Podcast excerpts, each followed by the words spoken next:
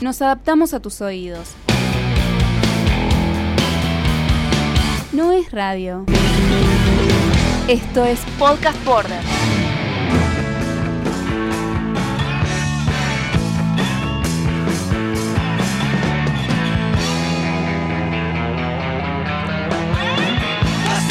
¿Qué tal amigos? ¿Cómo andan? Bienvenidos a otro episodio épico de Rock Show, este programa hecho con amor, hecho con fanáticos de Paul McCartney y que cada tanto nos mandamos algunas pequeñas licencias para analizar, pensar y usar el marote y meternos de lleno con la música de Paul. Bueno, Frank Romano, invitado del día de hoy, como siempre ya tiene su silla con su nombre. ¿Cómo está, Frank? ¿Qué hace, Seba? ¿Cómo va? Bien, Hoy bien. Un hermoso día más de Rock Show, ¿no? Sí, ¿cómo se esperan ¿no? estos días de lanzamiento de, Rock Show? Y la gente lo agradece, ¿eh? le, quiero agradecer en serio a todos los que escriben y nos dicen cosas hermosas. Por suerte son cosas hermosas. Todavía no me... Bueno, con- siempre recuerdo al mismo, ¿no? No lo voy a repetir, ya lo repetí en otro podcast, pero siempre recuerdo al mismo. Tiene razón, ¿viste? Algunos humoristas que dicen, eh, cuando hago mi obra de teatro o estoy contando chistes en un teatro, me fijo en el que no se ríe y no en todos que se están riendo, ¿viste? Y uno se fija en ese y... Es, es que no, nos pasa en YouTube también, ¿no? Que nos fijamos en los haters. Sí, sí, sí, sí. Es, clásico. Bueno, y nuestro querido experto en Paul McCartney él tiene una licenciatura... En Abbey Road. Sí, Licenciatura en Abbey Road. es una licenciatura bootleg, ¿no? Porque me parece que es bootleg. Eh, Toño No, Vázquez, ¿cómo andas? pregúntame de la historia de México y no, esa no me la sé, pero para nada. Bien, Toño, ¿Qué bien. lleva la maca, maca historia? Bueno, hoy ya, ya saben de qué, de qué va este programa del día de hoy. Vamos a hablar sobre los bootleg, ¿no? El bootleg, el pirata, ¿eh? ese disco que termina encofrando un montón de canciones rarísimas que McCartney hoy que tiene la chance de hacerlo, ¿no? De editar su, su contenido, no lo hace. Que eso también quiero meterme de lleno. Creo que un poco la razón de, de la existencia de un programa como este o un capítulo como este del bootleg es eso, ¿no? Vemos los bootlegs que no paran de meter tomas, canciones raras, unas, unas grabaciones que digo, loco, pero este pibe que estuvo en la casa de Paul grabando con un grabador, ¿cómo consiguió este material? Y McCartney, que es el tipo oficial que está, ¿no? Editando estos Archive Collection, parece como que no, no sé, no está enterado de ese contenido que tiene, ¿no? Entonces más light, es como liviano. Yo lo veo como eso, como, como tibio los, los contenidos si los comparamos con los bootlegs. En cuanto a Chip Collection, decís. Claro, yo a veces, no sé, eh, hoy recién antes de grabar estábamos hablando de, no sé, caja de Flowers in the Dirt, 9 CDs. 9 CDs. Sí, y en la, y en la, en la que tuvimos Archive Collection teníamos remezclas y cosas así, y se pierden capaz. Qué sé yo, también es, es un mercado que, que es para, es para diferentes gustos. Capaz el presupuesto también de, de- de- de lo que sale una caja, ¿no? Agregarle tantos CDs es un presupuesto más. Y, y yo creo que el objetivo de las Archive Collection es que sean baratas, me, me parece. Obviamente baratas en cuanto a, a comparación de otras cajas, ¿no? Hay cajas de 300 dólares, 200 dólares. Sí. La que sí, la de Flaming fue más cara. Claro, pero viste, digo, 9 CD, ¿no? Tenés la toma esta, canciones que uno nunca escuchó. Bueno, es, la- es, el, es el mercado pirata, ¿no? El mercado negro. Es donde están todas esas canciones. Después uno se mete en, en lo oficial y, y ahí quedan tibios. Es lo que yo digo, ¿no? Quedan tibios. 3 CDs, 4 CDs, no pasa nada. Digo, ¿por qué no? no? ¿Qué pasa? ¿Hay mejor contenido de McCartney en el mercado bootleg, en el mercado pirata, que en el oficial? ¿El oficial viene Sí. medio mal, viene lento, viene varios años atrasados?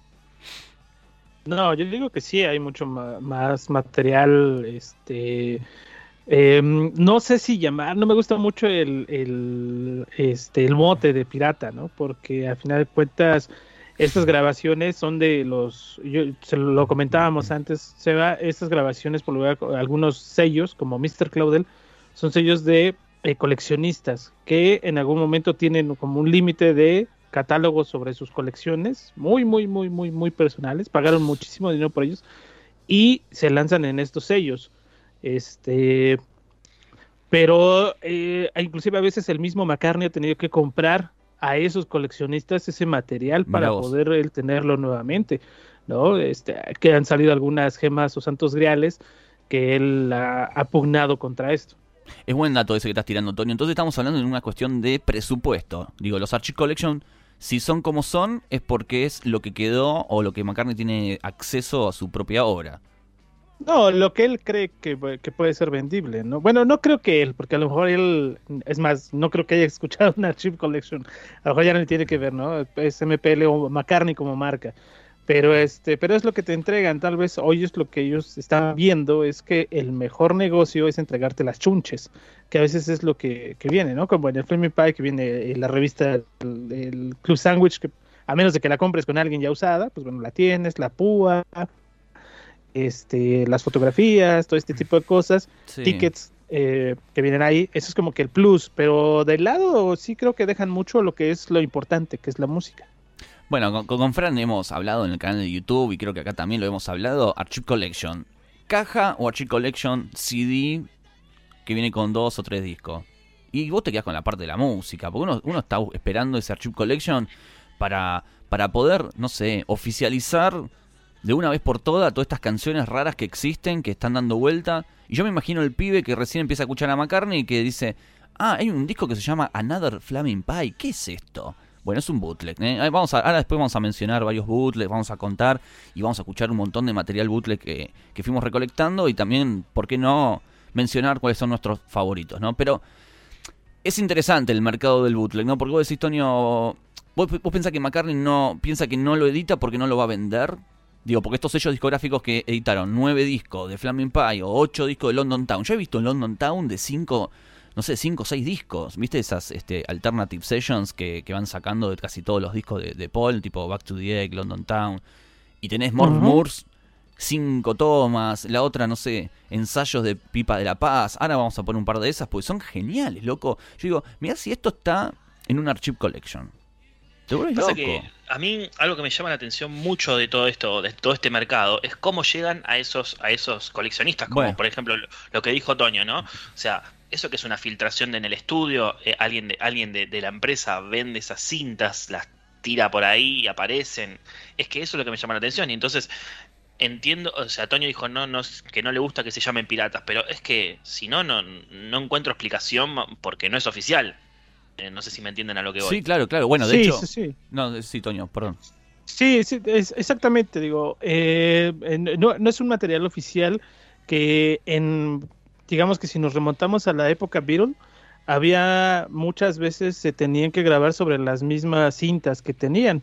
Entonces, mucho del material que los Beatles grababan, a veces se archivaban, tenían cierto tiempo, como un archivo muerto, lo mandaban por allá y volvían a utilizarlo. Algunas de esas cintas, eh, ay, se me va el nombre ahorita de uno, como tipo sello, unas sesiones, él las tomó y se las quedó. A otras que llegaron a manos para lo de la antología, fue de alguien que encontró una valija con esos, con esas cintas, porque las perdieron, no tenían el cuidado que debían de tener, ¿no? O nunca pensaron que esto iba a ser un negocio posterior. Entonces después las vuelven a comprar, las empiezan a poner, ni ellos mismos saben de la existencia de todo esto. Este, entonces sí, a, fin de cuentas creo que esto, si se dan cuenta, los bootlegs eh, de estudio llegan hasta finales de los noventas del 2000 para acá es muy extraño que tú encuentres las tomas alternas de Driving Rain, las tomas alternas de Chaos. O sea, es muy, muy difícil porque eso ahora sí ya tienen un mayor cuidado del que tenían en aquel momento. Es que por la tecnología, es que es el tema de la tecnología, ¿no? Eh, yo creo que es mucho más difícil acceder a, una cinta, es mucho más difícil a una física, a una cinta que está online, está subida a la red o lo que sea, está guardada en un pendrive, que una cinta física como un rollo, ¿no? Yo creo, que, yo creo que eso es también un, cambio que se genera en la música. Qué interesante eso, porque recién pensaba cuando Toño mencionaba lo de eh, las grabaciones del 2000 para acá no se piratean por, por vaya a saber qué razón. John Fogerty una vez contó que cada vez que terminaba de grabar un disco de Creedence mandaba a quemar todas las tomas y todos los demos y todas las tomas outtakes y todas las cosas raras que él consideraba que no eran parte del disco. Entonces todo eso se lo llevaba y lo tiraba y lo quemaba. Hoy no encontramos rarezas de ese estilo de Creedence. Digo, lo que podemos llegar a encontrar son grabaciones de los fans, ¿no? De un concierto, cosas así que no sobrepasa, digamos, la voluntad de John Fogerty.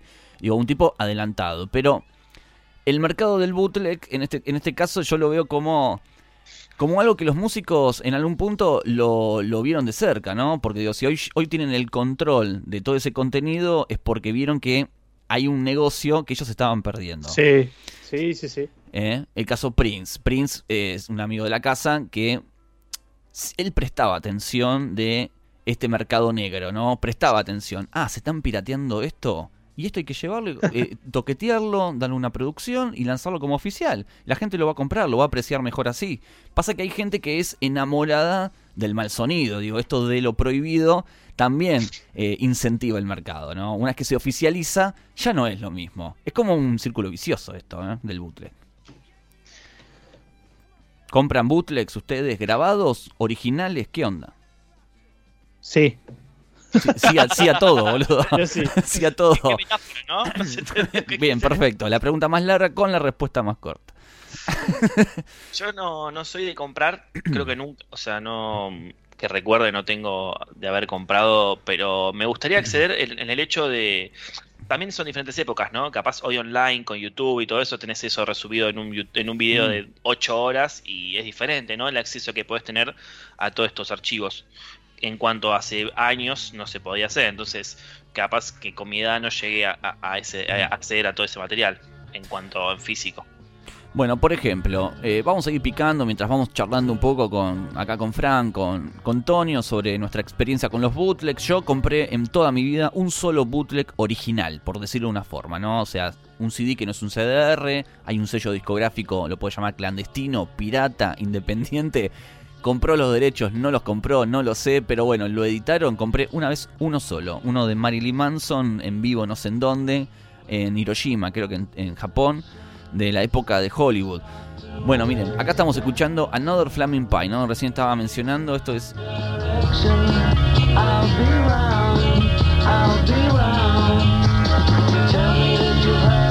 Bueno, una canción de los Beatles que está acá, Another Flaming Pie, ¿no? Te mete cosas de los Beatles. Es un quilombo esto, ¿no? Porque los Beatles también te meten cada, cada bizarriada. Acá, creo que la premisa del bootleg es que tengan de 20 canciones para arriba, ¿viste? Y, no puede ser un, un disco de un, solo CD, tienen que ser mínimo dos, ¿no? Tiene que ser como muchas canciones, boludo. Yo me acuerdo cuando salió el Flaming Pie y había publicado en Twitter, ¿viste?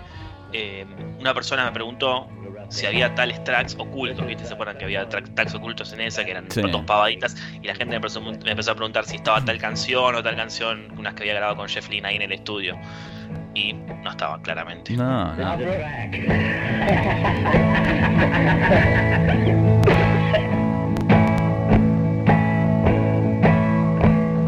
I brought her here from Arkansas, a simple country girl.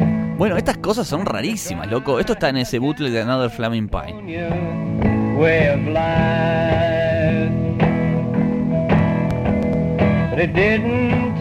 Mira si te lo metía en, la caja esta de Flaming Pie, todas estas cosas extrañas, boludo. O sea, es como interesante contenido arqueológico. Yo fantaseo siempre que las cajas de Paul McCartney sean mucho más música de lo que te dan en cuanto a, material físico, viste, de, papeles, y esas cosas. Me encantaría que esto, esto esté en, el Archive Collection, me fascinaría. Vos, Toño, antes de grabar mostraste una caja de, de Flowers, ¿no? De Flowers in the Dirt, como varios discos, ¿era? sí, son seis discos. Es una versión que salió a la par del Archive Collection de Flowers in the Dirt. Sí. Que esa, esa caja, cuando se anunció ya el tracklist final, eh, recordarán que hasta los mismos fanáticos empezaron a escribir a MPL para solicitar que el disco que venía como digital estuviera en físico. Era una completa grosería no tener el, material que viene en el, en el, digital que no viniera en físico. Entonces, eh, tras los registros que se tienen de grabación de Flowers in the Dirt, hacía falta muchísimas cosas más interesantes que las que traía esta versión oficial. Y al final de cuentas se quedó tal como lo conocemos. Entonces, Mr. Claudel saca este y este esta caja de seis discos y son aproximadamente 50, 70, 80, 100, 140 canciones. Tremendo. En seis discos. Una bestialidad, una bestialidad total.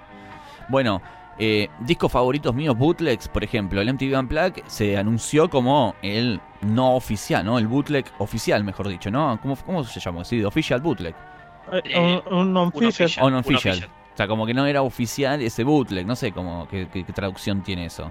Unoficial, que no es oficial. Sí, que no es ofici- bueno, pareciera como no oficial, es como una, una broma, ¿no? Que hace McCartney.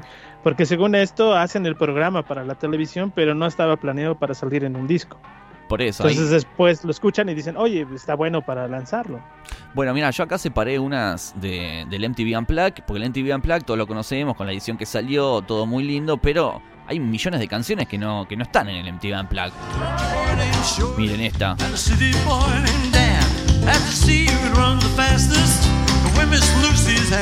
Bienvenido a Texas, ¿no? Y claro, loco, esto es Cut Across Shorty.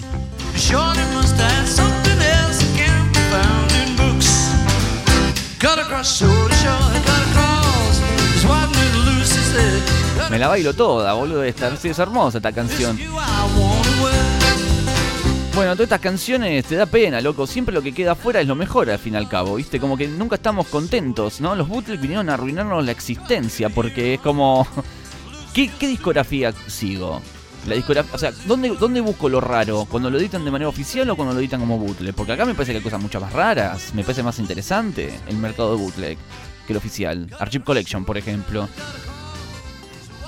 Yo te Pues puedo- tiene- Dale, dale, Toño.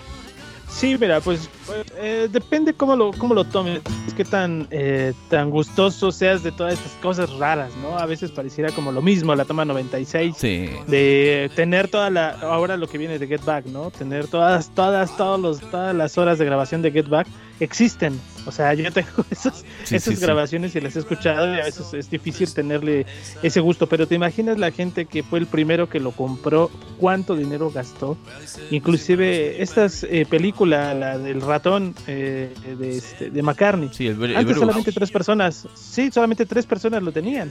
O sea, no nadie más tenía esa grabación. Hasta que McCartney dijo, bueno, vamos a sacarla. Pero no existía ni en pirata, o sea, no- eh, bueno, o sea, en esto de bootlegs, no existía porque no estaba permitido entre los mismos fanáticos. Entonces, eh, este es un mercado que hemos tenido un poco más de acceso, pero imagínate todavía lo que existe que no ha salido. Sí, yo creo que también esto de editarlo oficial es un poco, bueno, si se, se están comercializando, hagámoslo oficial, legalicémoslo. Entonces, al legalizarlo, anulás esa- ese sector del mercado que está... eh, Que no llegan ellos. que no llegan ellos y que está facturando millones, ¿no? Porque, a ver, eh, se me viene, no sé, un caso de, no sé, vinilo Artod, ¿no? O sea, las únicas copias originales que habían salían de 20 mil pesos para arriba. Bueno, lo, lo reeditaron. Ahora todos tenemos Artod, por mucha menos guita. Obviamente va a estar el flaco que quiere la primera edición, pero no importa, digo, está ahí, ya lo está, lo tenés. Digo, entonces eso fue una forma también de ¿no? neutralizar cierto sector del mercado con oficializándolo. Pero mira estas canciones, loco, del MTV Unplugged. Yo no puedo creer que esto quedó afuera.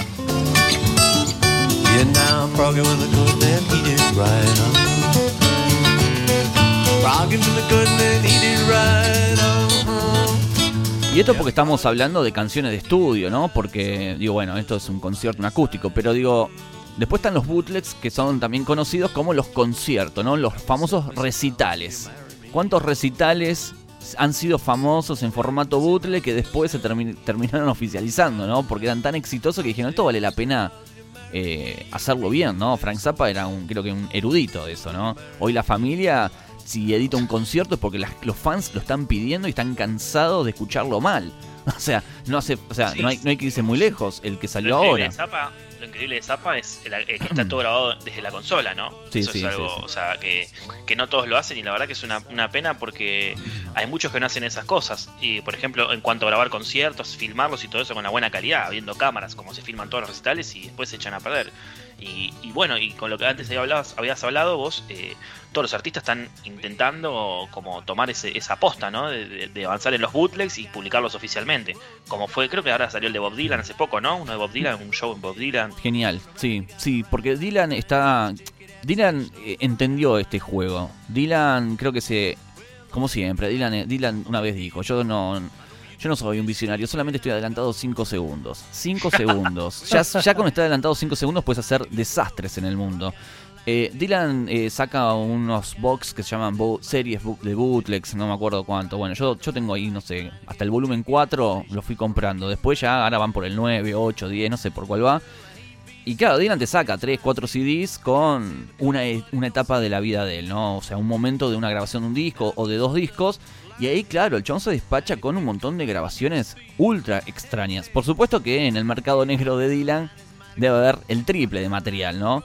Pero bueno, digo, eso me parece genial, porque es una cajita con los CDs y ya. Y es puro contenido de grabaciones, outtakes, inéditos, ensayos, etcétera, ¿viste? Es interesante, sí. Está bueno eso. Es muy bueno. Y no necesariamente tiene que ser de archivos físicos, ¿no? Porque yo recuerdo cuando salió el live the BBC 2, al poco tiempo lanzaron por iTunes el Beatles Bootlegs. Y vienen muchas grabaciones que son muy buenas. Está Sí. muy, muy bueno ese disco. Entonces, este, hubo gente que lo compró en, en iTunes y listo. Pero Sí, ya sí, de forma oficial.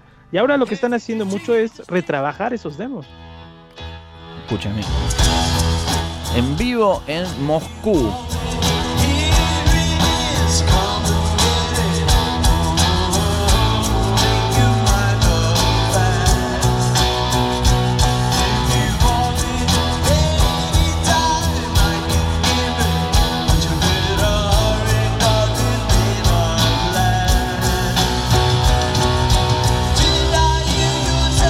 Qué lindo que Maca te toque esta canción, Come Get It, ¿eh? En el 2011 fue esto en Moscú.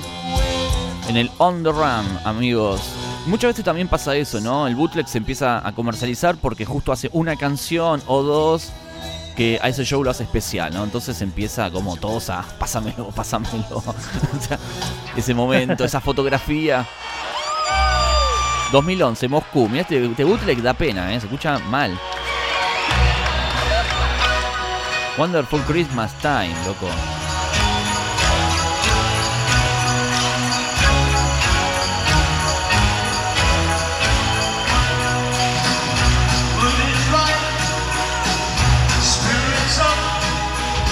Para los que decían que McCartney no estaba haciendo canciones raras, 2011, On The Run. Buena gira esa Pero, también, ¿eh?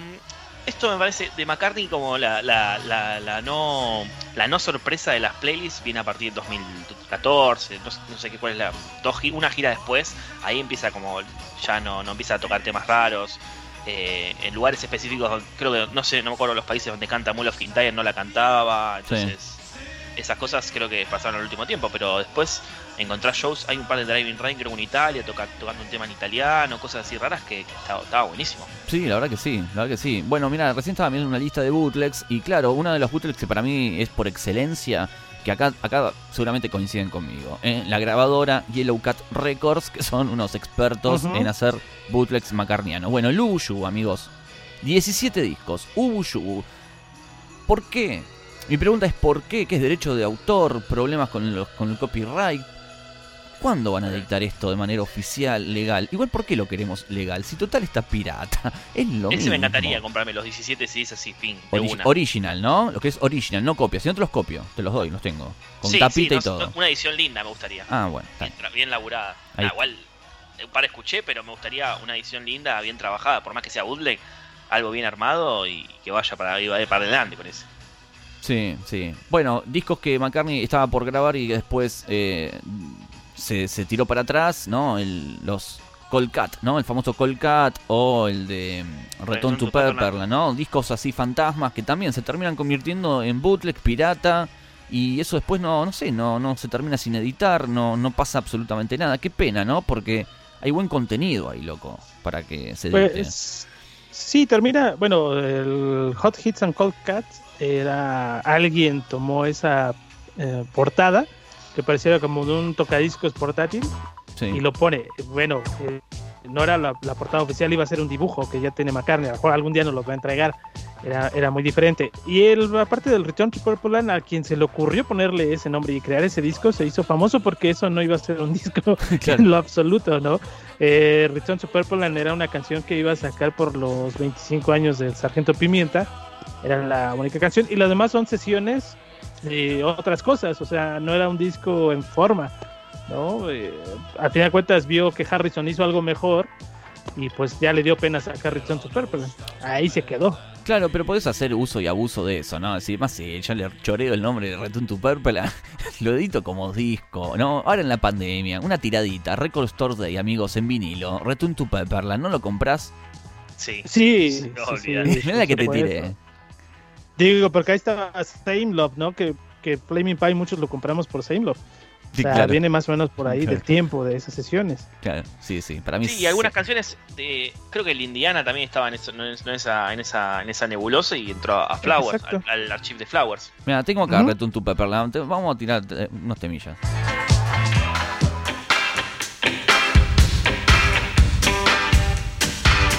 Don't break the promise. eh, no rompan la promesa.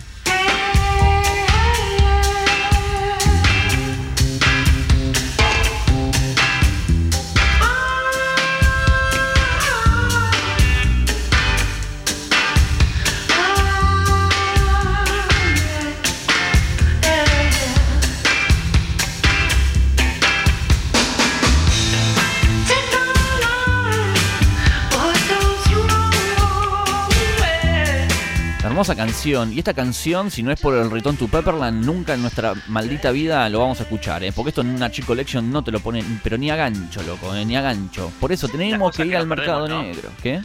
Las cosas que nos perdemos, o sea, que no, no llegan nunca a nosotros. Y o sea, sí. llega la- debe llegar la mitad de las cosas que graba McCartney, debe llegar en cuanto a bootleg y lo otro queda ahí en su archivo. Sí, Sí, una lástima. Bueno, esta sí, esta entró, esta entró en uno de los eh, de McCartney Collection de Flowers, entró este tema. Eh, ese viene, pero en el formato digital, no viene en el físico. Sí, claro. Sí, Ese es el problema. En el El físico. digital venía el disco remasterizado en, en alta calidad y un par de temas más, me parece, Bueno. si mal no recuerdo. Bueno, en la Es un del disco y el cassette. Ajá. Bueno, en la del 93, el Flowers del 93 de Collection, ¿no es? De, de- de Complete Collection, ¿cómo se llama esa? De Collection McCartney Collection, qué sé The yo. Paul McCartney Collection. Claro, bueno, esta viene, esta está, yo la tengo, este, este viene. Bueno, Return to Pepperland, ¿eh? ¿Se, escucha- ¿Se acuerdan de esta?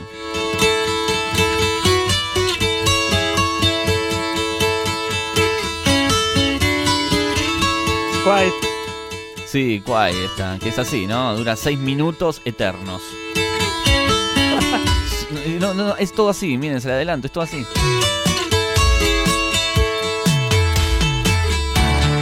Pero igual, Record Store Day yo te la compro este, ¿eh? Sí, hermoso. Bueno, un bootleg para mí, o demo, o rareza, o pirata favorito mío, es el de Rupert De Beer. ¿Se acuerdan de ese disco? el Ah, que en la tapita está el osito con sus amigos? Ruperto. Que viene, ese es- eso es como un demo, ¿no? Es como una especie de soundtrack. Es un disco que McCartney le graba a sus hijos, ¿no? Eh, y se lo da por, por un regalo, una cosa así. Y tiene unos temazos, Ajá. lleno de temazos. Nunca se editó. No, yo me vuelvo loco si sacan ese disco original. En vinilo, loco, el Ruperto. Igual alguno lo editó. eh, algún sello lo editó eso, pero bueno. Nada, Hacía, son. hacía muchas cosas de ese estilo, porque hay, hay un libro que él de cuentos que le escribió a sus hijos, Sí. que nada más se los dio a ellos, pero sí existe, eh, o sea, sí lo, sí lo piratearon después, este, pero no ha salido de forma oficial. Entonces, a lo mejor en algún momento de la luz. Ojalá que sí, ojalá que sí. Bueno, pero hay, hay mucho material y yo creo que estoy más...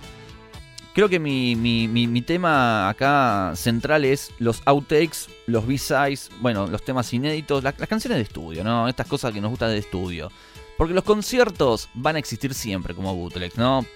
Porque, bueno, es inevitable que la gente vaya, grabe el, el recital y que después lo suba a internet y que eso empiece, ¿no? Hasta que uno le hace la tapa, ¿no? Uno le hace la portada y ahí se empieza a oficializar, ¿viste? Cuando ya tiene portada y contratapa y está traqueado, ahí ya se empieza a formalizar.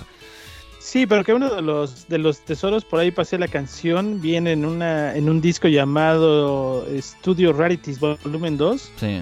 que es este ah, ah, Crushing Ahead, si no mal recuerdo es el título de la canción, que hasta ese momento nadie sabe de qué periodo es. Pudo haber sido del, del Snova, sí. pero algunos registros dicen que es de McCartney 2. Ah, mira, ¿cómo se llama la canción? Ah, Crush, ah, ahorita te digo bien, es que lo confundo siempre con Costa Crush Shorty. Ahorita te digo cuál es. Ok, vamos a... Perdonen usted, querido público. No, por favor. Ah, es este. Acá está, mira. Okay,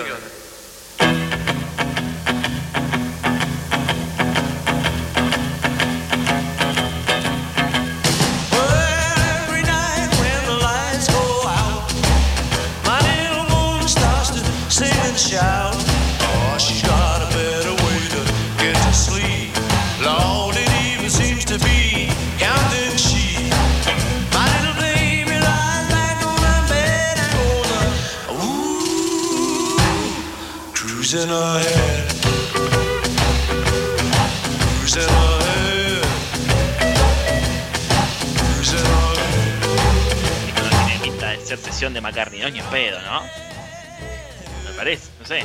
¿Cómo que no tiene pinta? Este es Maca. No, pero de McCartney 2 dijo que Ah. las sesiones de McCartney 2. Y más disco ruso, ¿no? Pareciera. Y hasta, ahead. y hasta te digo un. Va, no sé, el RAM no, porque digo la voz está media diferente, pero. Y puede ser, no sé. Bueno, Toño trajo algunas cositas. A ver, Toño, esto, mira esto, esto es hermoso.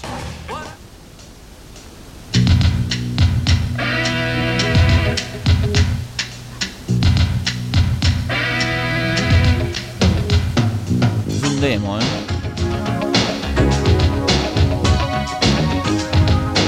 Empieza División Miami. Sí, que 80, ¿no? Que 80 Miami. sí, sí, sí.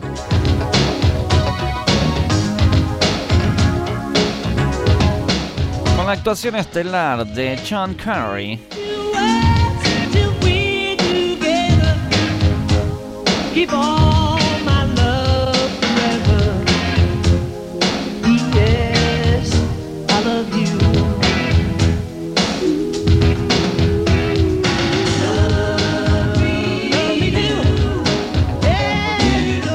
Ese es el demo de P.A.'s Love Me Do, que fue la canción que McCartney eh, lanzó. No recuerdo si viene en alguno de los en vivo del Tripping the Life Fantastic o en el Highlights, no recuerdo en cuál viene. También salió como un sencillo, pero que fue para un. eh, No, no es un jubileo, como una, un festejo de la vida de Lennon Ah, que fue un concierto y él manda ese video de su gira para que lo proyectaran en aquel momento, ¿no? Cindy Lauper Sí, estuvo claro. por ahí, entonces este él hace esta canción, pero este es el demo y es y es bien raro encontrarlo. Y este viene en uno de los bootlegs este de Mr. Claudel, este demo de P.S. Lovely. Acá hablábamos momentos únicos en conciertos, ¿no? Que después quedan perdidos.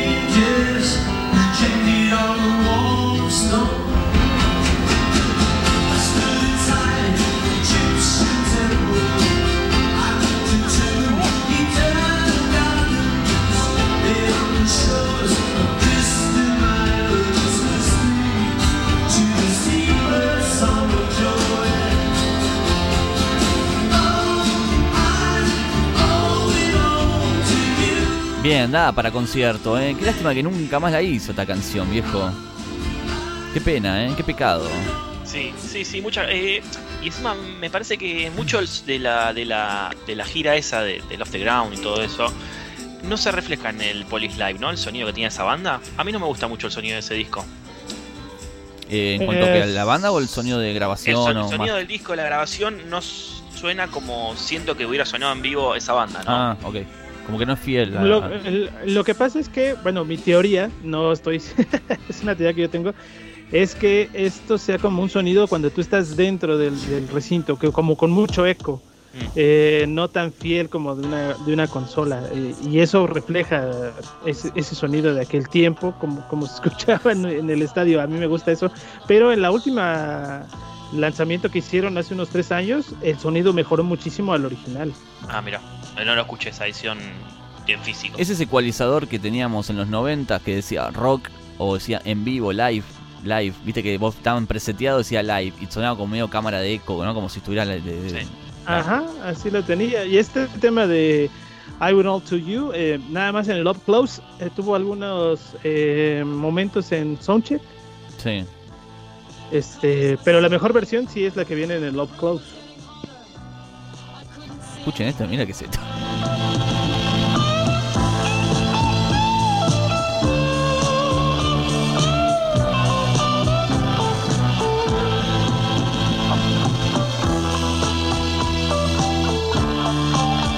Esto es del Cold Cats, Pero el Cold Cats, como, como bien sabemos, era el disco inédito de Maca que iba a editar y no editó. Pero el mundo del pirata hizo que saliera el Complete Cold Cat Collection. ¿no? Los piratas siempre van más allá. Es como que a todos le encuentran el Complete. Oriental Night Fish se llama, esta es la, la mezcla final.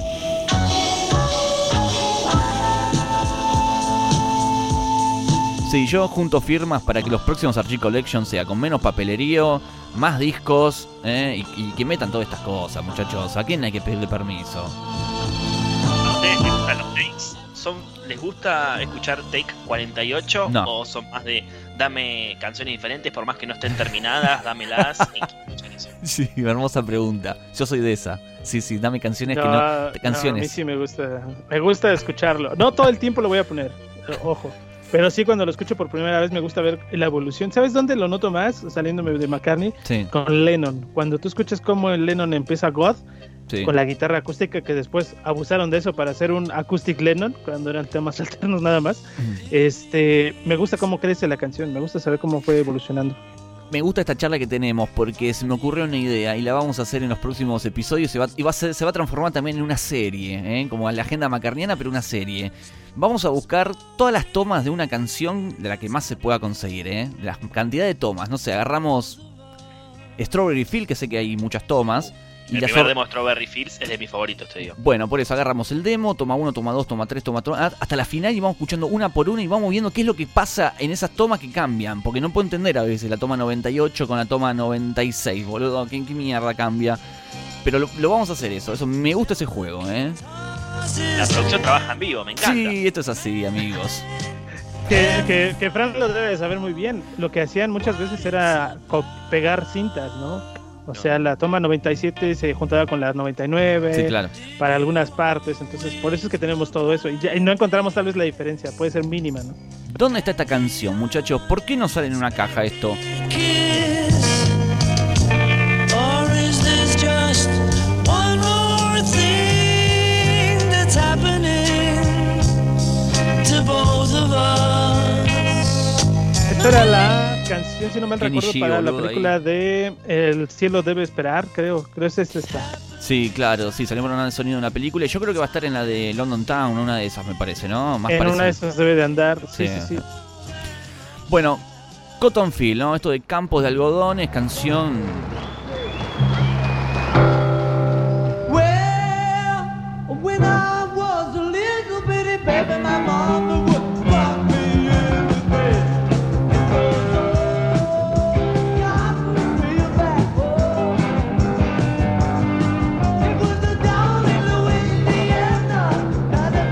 Maca rabioso, ¿no? Con la garraspera, ¿eh? Este es el maca Wings. De, la- ajá, de las primeras presentaciones de Wings, donde Qué decía que no quería cantar ni una de los Beatles. y lo que tenía que recurrir era hacer covers y a veces repetir las canciones. Increíble. que para un artista como McCartney tiene que repetir canciones en el escenario, ¿no? Qué hermoso.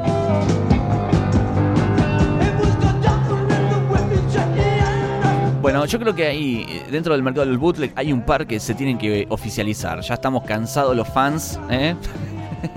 Se hacía fans. Los fans estamos cansados, queremos que se edite. Por un lado, el Cold Cats, bueno, yo quiero que se edite ese, Return to, For- eh, Forever. Return to Forever, la banda de Chick Corea, no. Return to Pepperland, quiero que se edite de una maldita vez, por Dios, basta. Eh, MTV Unplugged, mandalo con todos los ensayos, viejo. O sea, los ensayos están mejor que el show. O sea, los ensayos están. Ojalá. Ojalá que lo haga, que lo laburen bien el, el MTV Unplugged, que lo remastericen, que le den un trabajo de, de, de video y de audio, porque se, se necesita ese. Sí. Miren, tengo un, un bootleg acá de. Se llama Driving for Lauderdale. Yo me imagino que esto es de Driving. ¿Qué es esto, Toño? ¿Vos, vos tenés idea? Este es el último. Debe ser Driving Rain en Fort Lauderdale. Sí, sí, eh, sí. Florida, ¿no? Sí, sí, sí, sí. Esa debe ser de, la, de, de esa gira del 2002. La última gira. Porque es la parte, es la- ahorita lo que acabo de escuchar es la parte del masaje, cuando empieza a platicar que le daba a una viejita un masaje Sí, sí, sí. y le cantaba Yesterday. Ajá. No, but um, Quiero un concierto así, loco. Yo quiero un concierto que parezca un concierto, ¿viste? Basta de los conciertos editados como en los 90, que te sacaban al público, ¿viste? Que la gente no. ¿Viste que.? In fact, I had one today. Excellent. Estas cosas me gustan, estos momentos, ¿viste?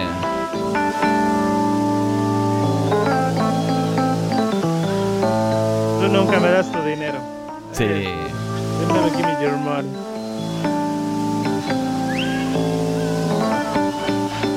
Tengo un montón de cosas acá para ir picando, ¿eh? Vamos a ir picando varias. Bueno, esta se terminó editando al final esta versión, ¿no? Sí, creo que sí. En el El- vivo, en el DVD, ¿no es? Sí, en el Back En to the el- War, una de esas, ¿no? El Back to the US. Ajá.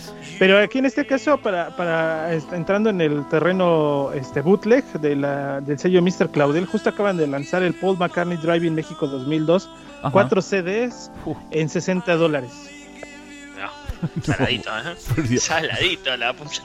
A ver, Toño, vos me mandaste algunas cosas. ¿Qué tengo acá? Bueno, tengo en el, en el Azteca, ¿no? El Azteca se llama el Aztec Night. A Aztec Night, que es muy caro ese disco, ¿eh?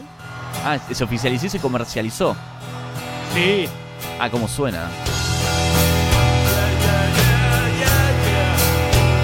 2012 en México City.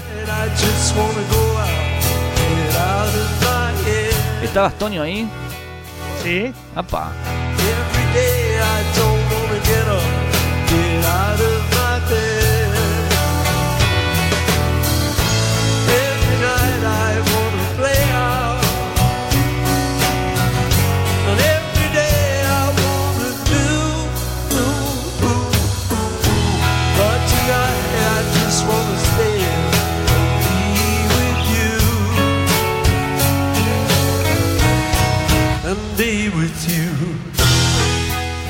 Precioso, ¿eh? me encantó.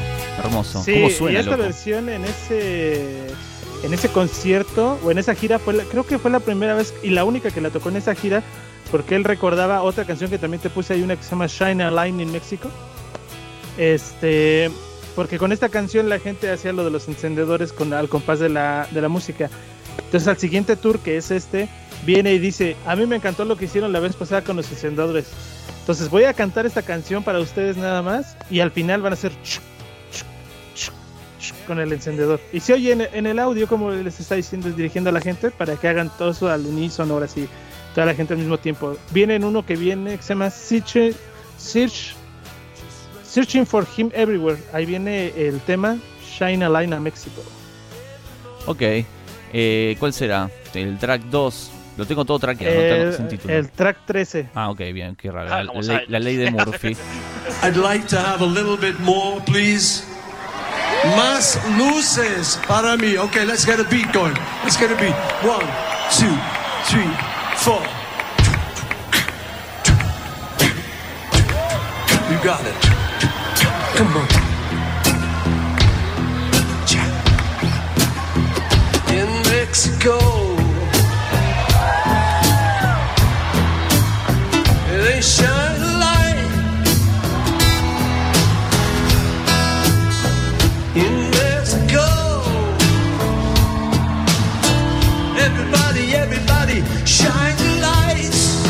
Encanta esto, Toño. Hermoso recuerdo aparte.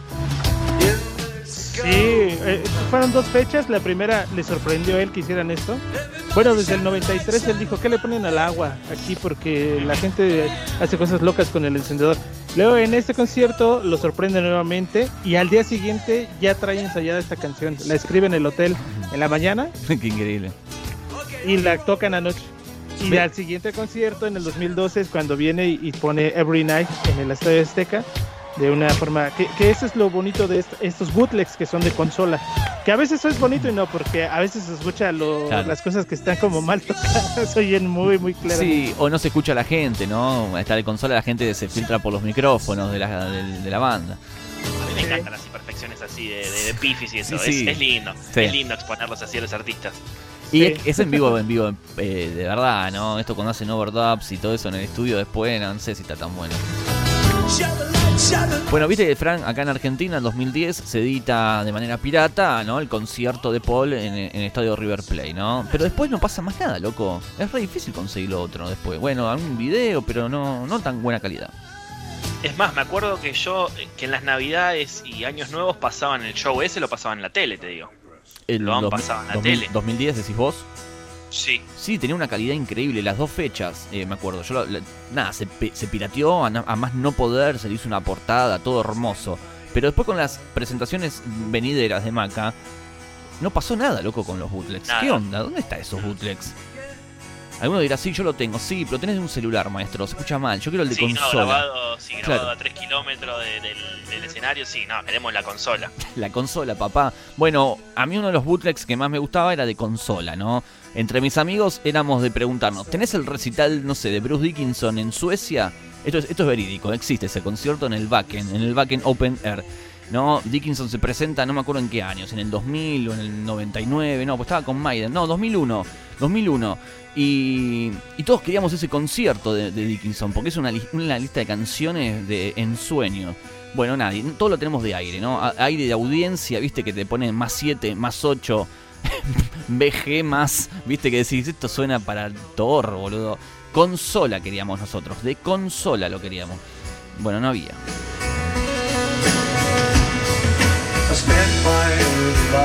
Esto que es Toño, esto también está en ese disco Searching for Him Everywhere. Sí, en Liverpool, una canción que canta en el 2008, Claro. pero que es una canción creada junto, si no me recuerdo, con. Ay, eh, se me fue el nombre. Hamish Stewart. Ah, claro. Y que en la época de, de, este, de Off the Ground, pero ya no sale, no la graba, se queda ahí. Y, la, y es gracioso que la haya recordado para tocarla en ese tour donde hizo un concierto en Liverpool y empezaba Claro. lo que hablábamos el programa pasado. Y también ahí está el track 2 que es From a Loving to a Friend, un tema en vivo, muy difícil de haberlo escuchado en esas giras del Driving Rain. Well,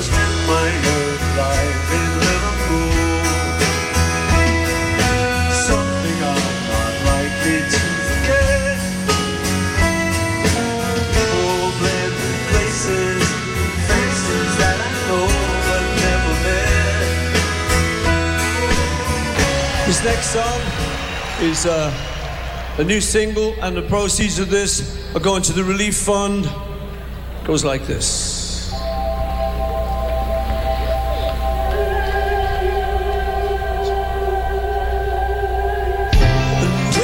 Time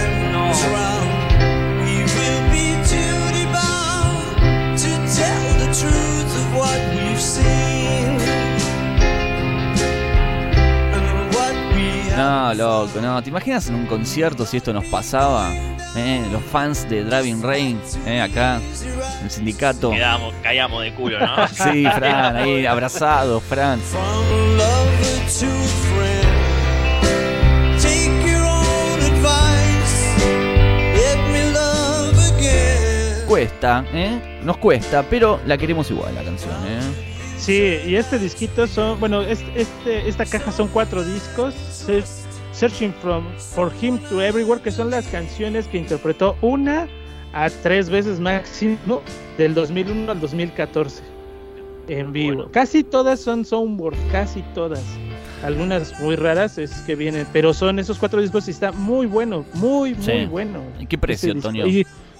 Eh, está de oferta de 81 dólares a 66 dólares. Pero qué, se- qué- qué- qué servicio, amigo. 80. bueno, tiene que salir una, una, no sé, loco. eh, Paul va a tocar a un lugar. ¿Cuándo va a pasar esto que hace Metallica, que hace Pearl Jam, que hace Neil Young? Neil Young tiene una radio oficial que pasa solamente sus conciertos. ¿La entienden esa? ¿La escucharon? Es una radio que es, online, la pueden poner, es gratis, no hay que pagar nada. Es una radio que está 24 horas transmitiendo conciertos completos. Hoy, y, y la grilla dice, bueno, hoy vamos a tocar eh, Neil Young en Texas, año 75. Después termina el show ese, empieza uno del 92. Así, loco. Uno, un concierto tras otro. ¿Cuándo va a suceder esto con Maca? Con nuestro, con nuestro ídolo, nuestro héroe. La verdad que me da, me da mucha pena que se pierdan muchas cosas así de, de la discografía de Maca, de su trabajo, porque no, no. MPL vive cin- 10 años atrás. Es- Está, está- está totalmente atrasada en, en piel. Eh, por ejemplo, la caja de Metallica me parece. O sea, obviamente es un presupuesto, pero trae un montón de cosas. Y, y lo que hablamos en YouTube eh, es que te engloba todo lo que pasaba en ese momento con el Black Album.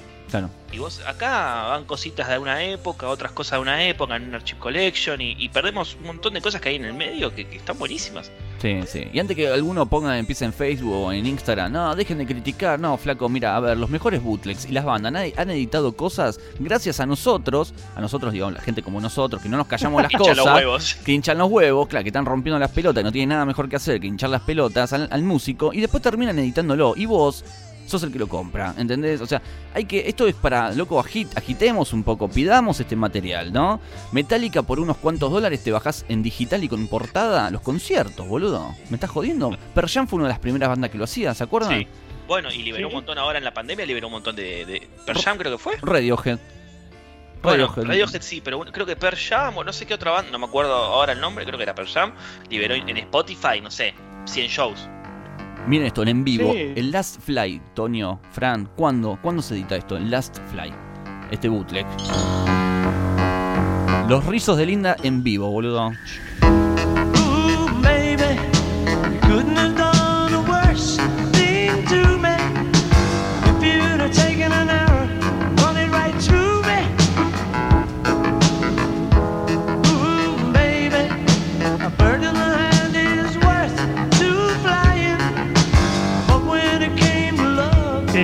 Inclusive no, no, es, este como más oficial el de Campuchea, pero no lo tocaron, este tema no lo tocaron en Campuchea.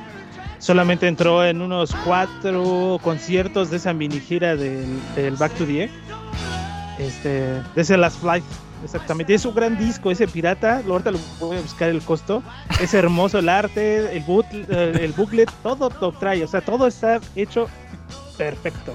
Ese, bueno, eh, cuando estuve ahí eh, en México, Toño, ¿te acordás que un- entramos a una disquería y un señor sal- sacó eh, el concierto del 72 de Paul McCartney, ese que venía en la caja? ¿Se acuerdan de esa caja gigante? ah, sí, lo puso a todo volumen, escuchaba fantástico, El todos tipo- cantando. El tipo lo sacó en CD, en CD solo, eso venía con la caja. El chabón sacó un CD, se ve que un butlero, un butlero, un sello pirata. Butlero viejo. Butrero viejo, le hicieron la tapa, todo, y le digo, ah, pero esto es pirata. Esto salió en una caja. Y me dice, no, no, ¿cómo pirata? Y me lo da vuelta para que yo lo vea que era, que era eh, plateado. No importa si es plateado. Esto, esto venía en una caja, esto no sale separado, señor. O sea, ¿qué me está diciendo?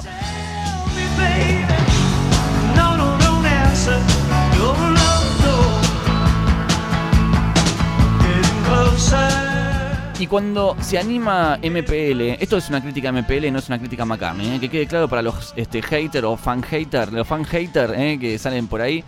Eh, esto es una crítica para MPL, ¿no? En vez de sacar una caja de 600 dólares y meterte el Last Fly, porque esto va a pasar, Tonio, ¿eh? Esto, esto va a pasar, ¿eh? Esto va a salir en la caja de 600 dólares de Back to the Egg. Ojalá, No, ojalá, sea, ¿no? Pero que si nos entrega cualquier cosa por ponernos las fotos y los huevos estrellados que, que venían en la otra caja de, de, de Wings Back to the Egg, este, pues imagínate de qué estamos hablando. Con una ¿no? docena de huevos. Porque este Last Flight está en 51 dólares, Ok. el disco doble, Definitive Es caro, Edition. loco. Ser coleccionista de bootlegs, sí. ¿Algún, eh, ¿Alguno es coleccionista de bootlegs? Por favor, que me escriba a Instagram, por favor. Porque le quiero proponer. Queremos sus bootlegs. Sí, sí, no, no, no, le quiero proponer algo para hacer algo para YouTube, algo tenemos que hacer. Por favor, quiero ver esos bootlegs eh, originales, nada de CDR, fotocopia color, no. Bootlegs original, eh, coleccionistas de bootlegs, por favor, eh.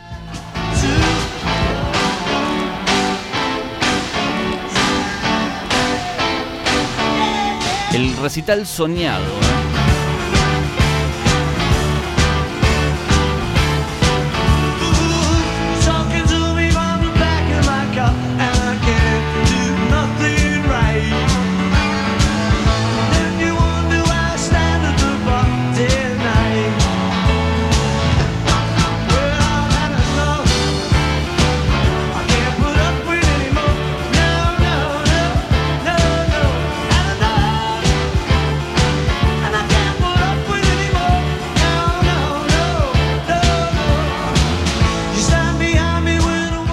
Este bootleg suena bien, eh. Si lo retocas un poco, es una fiesta esto, eh.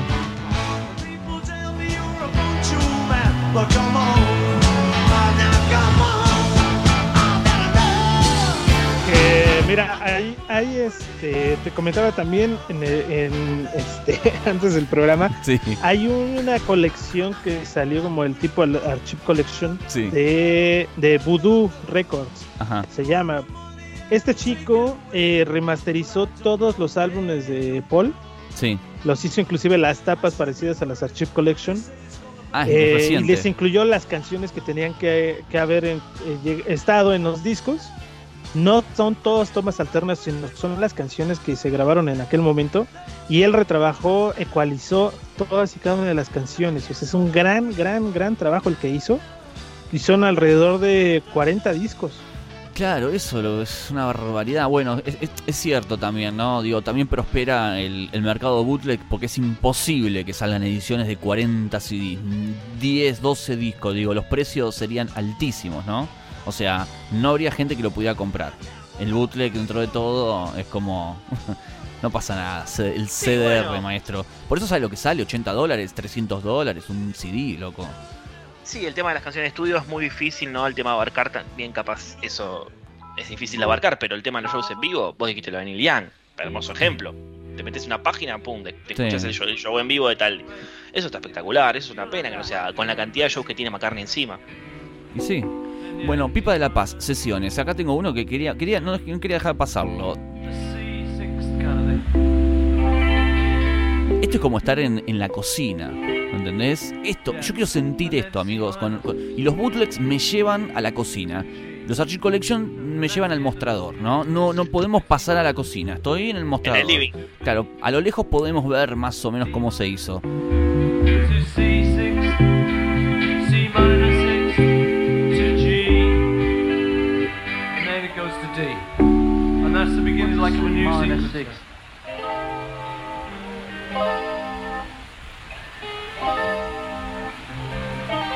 Pero vos como músico, Frank, en serio, sos músico, sí, sos músico, tocas instrumentos. ¿Qué, qué te pasa cuando escuchas esto? Eh, al- a, a Beethoven componiendo. Dad?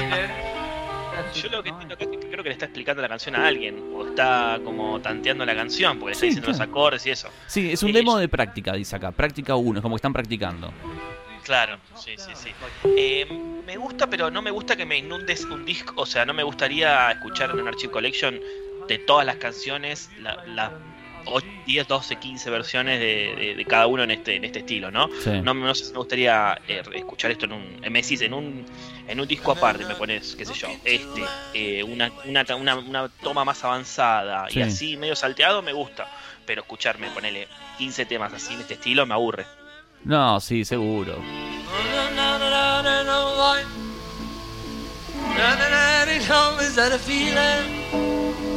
That he might have liked a little high?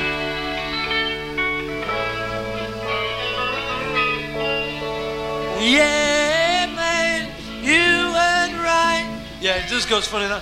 You, you, it's the you went right. So what's that called?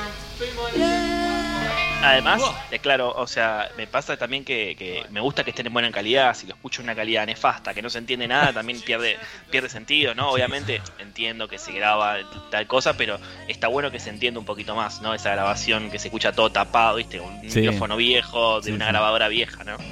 Sí, y es que muchas de estas canciones nacen en, eh, en la sala de estar de McCartney. ¿No? Este es un ensayo en la casa, no me acuerdo si es la casa de McCartney, con, con Wings para el próximo disco, antes, después de Back to the Egg. Y es donde ya vienen muchas canciones de Pipe of Peace y Soho War que están ensayando entre ellos.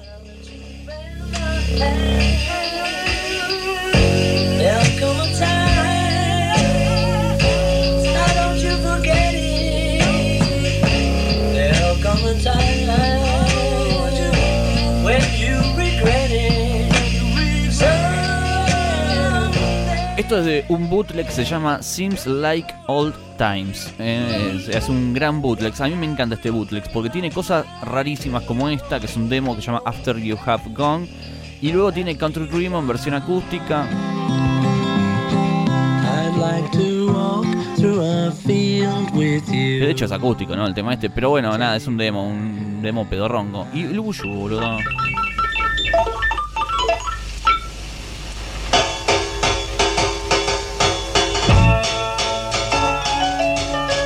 It for the first time. No esa. The ground, Don't pass me by. Que el mismo McCartney, eh, Ubu Yubu, era ese el, el- el fin, mostrar la música que McCartney tenía guardada, tanto en demos canciones no lanzadas Sí, como el, canciones que le gustaban.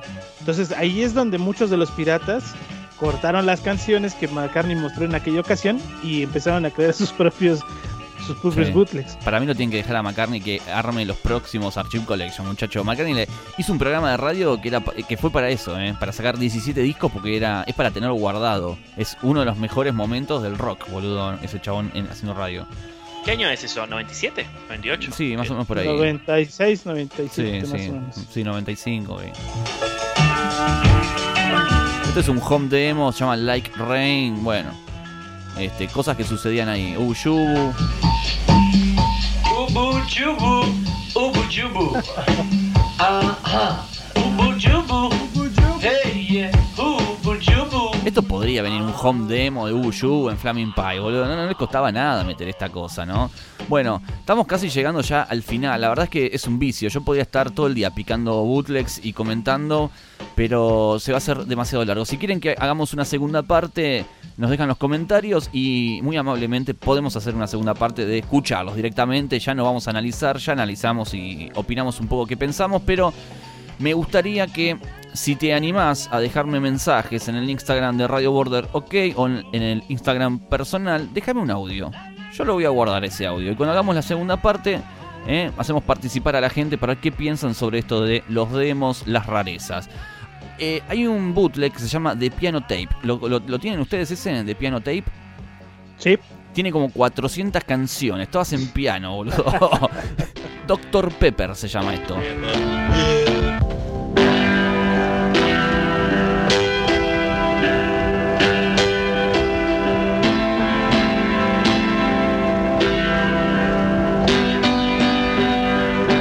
Bueno, así es todo el bootleg. ¿eh? Son todas cosas con piano, McCartney haciendo algunas gemas, joyas. uno, uno de los mejores que no ha salido y que tuvo que haber salido porque ese Archive Collection ya salió Mm. Sí. es el Backyard Tapes, que es cuando Sí. él hace el One Hand Clapping, se sale de ahí y es fantástico el video, el Tremendo. audio, todo lo que toca y es, eso es lo que me refería, o sea, él tiene las cintas originales y no las utilizó para ese Fan on the Run donde se incluyó parte de One Hand Clapping. Esperemos No. que algún día también lo saque. Well go all the way. Selling your granny to the zoo. But for me, while I go to my psychiatrist, he's making money out of Estará en la próxima caja de Broad Street ¿eh? de Mike Ay, Vegas. ojalá. Oh.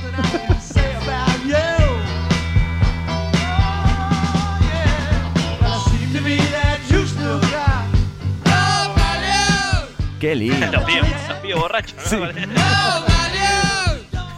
no al baño. Me encanta, me encanta esta canción. Bueno, vamos a despedirnos con un- algún tema. Voy a dejar alguna canción. Me gustaría que, a ver, ¿qué quieren que pongamos, chicos, para despedirnos? Vamos a poner alguna. Eh, más o menos les digo que tengo, ¿no? Sería interesante. Eh, de Toño, de las que vos trajiste, pusimos todas, me parece ya. Creo que pusimos Ah, absolutamente todas. Sí, bueno, faltaba algo de Up Close, creo que puse, la, pero se repite la canción, ya la habías puesto tú. Esta la hicieron en vivo, chicos. Miren. You're looking tired tonight. Your bath is drawn. Let me loosen your tie. 23 de marzo del año 95 hacían esta canción.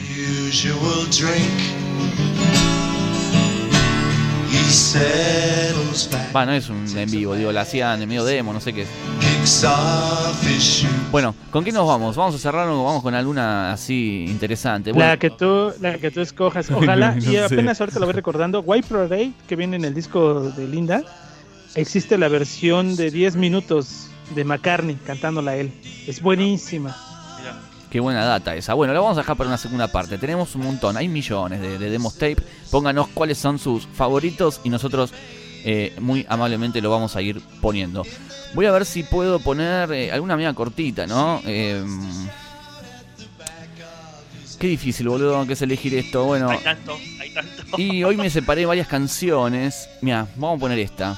Debe sonar hiper mal, amigos, pero nos despedimos con esto. Bueno, ya saben, radioborder.com.ar, todas las, las semanas eh, publicamos un nuevo episodio de Rock Show. Se nos viene un programón, muchachos. Nos vamos a meter con un disco, con una serie de discos que muy poca gente se ha metido.